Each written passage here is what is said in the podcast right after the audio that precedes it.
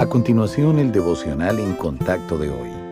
La lectura bíblica de hoy comienza en el versículo 8 de Efesios capítulo 3. A mí, que soy menos que el más pequeño de todos los santos, me fue dada esta gracia de anunciar entre los gentiles el Evangelio de las inescrutables riquezas de Cristo y de aclarar a todos cuál sea la dispensación del misterio escondido desde los siglos en Dios, que creó todas las cosas, para que la multiforme sabiduría de Dios sea ahora dada a conocer por medio de la Iglesia a los principados y potestades en los lugares celestiales, conforme al propósito eterno que hizo en Cristo Jesús nuestro Señor, en quien tenemos seguridad y acceso con confianza por medio de la fe en Él.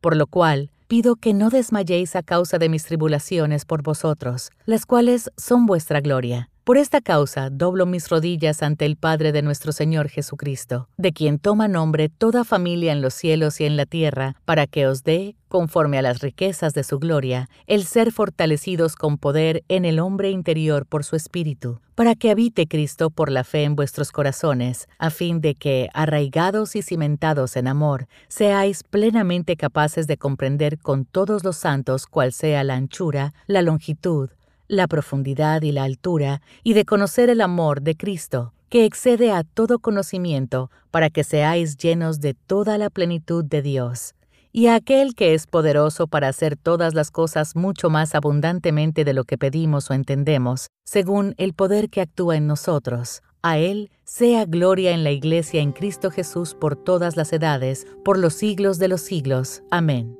Una de las primeras cosas que los niños aprenden en la escuela dominical es que Cristo los ama, y ellos así lo creen. Pero a medida que nos hacemos mayores, las dificultades y las frustraciones de la vida pueden hacernos dudar de esta verdad.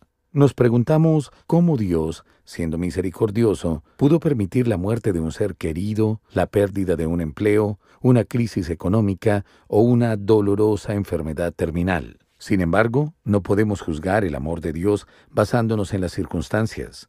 Tener problemas es algo seguro en la vida, pero estos no reflejan la profundidad, la amplitud ni la altura del amor de Dios por nosotros. Por eso Pablo instó a los efesios a no dejar que sus tribulaciones los desanimaran, pues sabía que esas dificultades eran parte del plan de Dios. Y lo mismo ocurre con cada creyente a través de nuestras pruebas. El Padre Celestial obra en nosotros para hacer más de lo que somos capaces de percibir o imaginar. El Señor quiere que usted crea de verdad que el amor que le tiene es constante y que puede sostenerle en los momentos difíciles. ¿Desea usted entender mejor el amor de Dios? Cuanto más confíe en la gracia divina, más firmemente se mantendrá en pie durante las pruebas. Comience por pedirle a Dios que aumente su comprensión mientras medita en su amor, tal como está descrito en la Biblia.